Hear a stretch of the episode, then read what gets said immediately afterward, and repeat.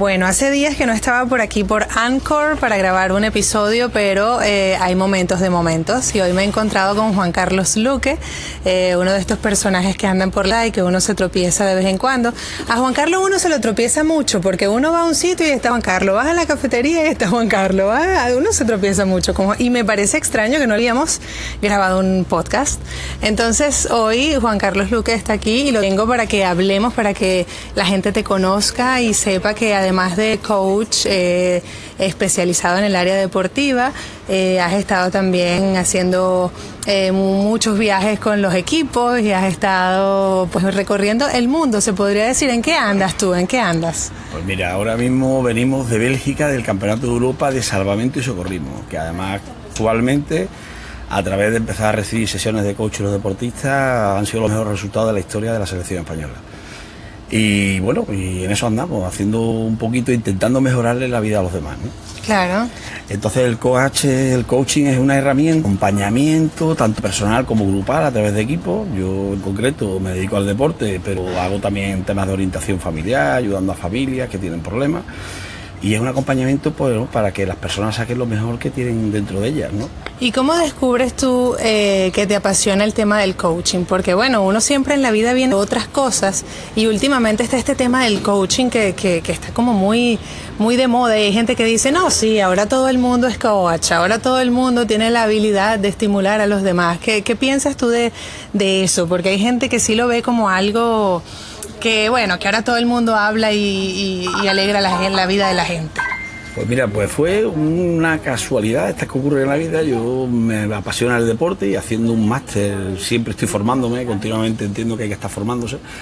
Pues el actual seleccionador nacional de fútbol, Julen Lopetegui, estaba él de seleccionado de la sub-19 y estando en la Federación Española en Madrid haciendo un máster en gestión de la FIFA, me recomendó que hiciese el máster de coaching porque él había hecho un curso y le había apasionado el cómo gestionar las emociones de los jugadores.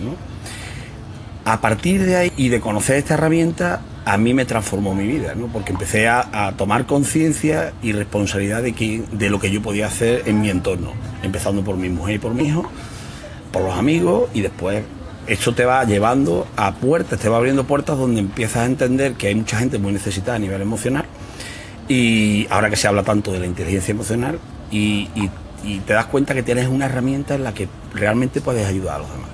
Y a la vez, es un, casi un acto de egoísmo, te ayuda mucho a ti mismo. Claro, además que te nutres de lo que le ocurre a los demás, aprendes, lo mejoras. Efectivamente, porque el coaching es una herramienta donde son conversaciones muy profundas con las personas, es todo muy confidencial, cada conversación con una persona es su alma con y la mía y es sacar ¿Cómo haces con eso, con esas eh, confesiones fuertes que de pronto te, lastiman a ti, te, te, duelen? ¿Cómo haces para manejar eso? Sí, porque primero pones tu escudo, es decir, tiene que ser eh, profesionalmente tienes que ser frío en ese sentido y no puedes entrar en la emotividad de lo que la otra persona te cuenta y nunca ponerse, ponerte en, tu, en el papel de ella. ¿no?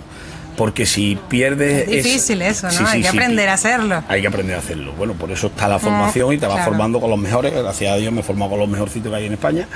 Y, y, bueno, y al final mm, es gestionar emociones. Cuando vas encontrando donde esa persona empieza a tener sus desequilibrios en su vida personal, vas entrando. Y se hace muchísimo a través de muchas preguntas. Cuando tú preguntas mucho, haces reflexionar a la otra persona. Y cuando la otra persona reflexiona y que él te ha pedido tener esta sesión contigo, empieza a descubrir un mundo en cada persona. Qué bien, nos queda un minuto. Eh, cuéntame qué haces en tus ratos libres. Yo en mis ratos libres hago mucho deporte. ¿Fútbol? Eh, no, fútbol, pádel, golf. Intento. ¿Cuál te gusta más? Eh, el fútbol me apasiona, pero ya tengo 52 años, ya es más costoso.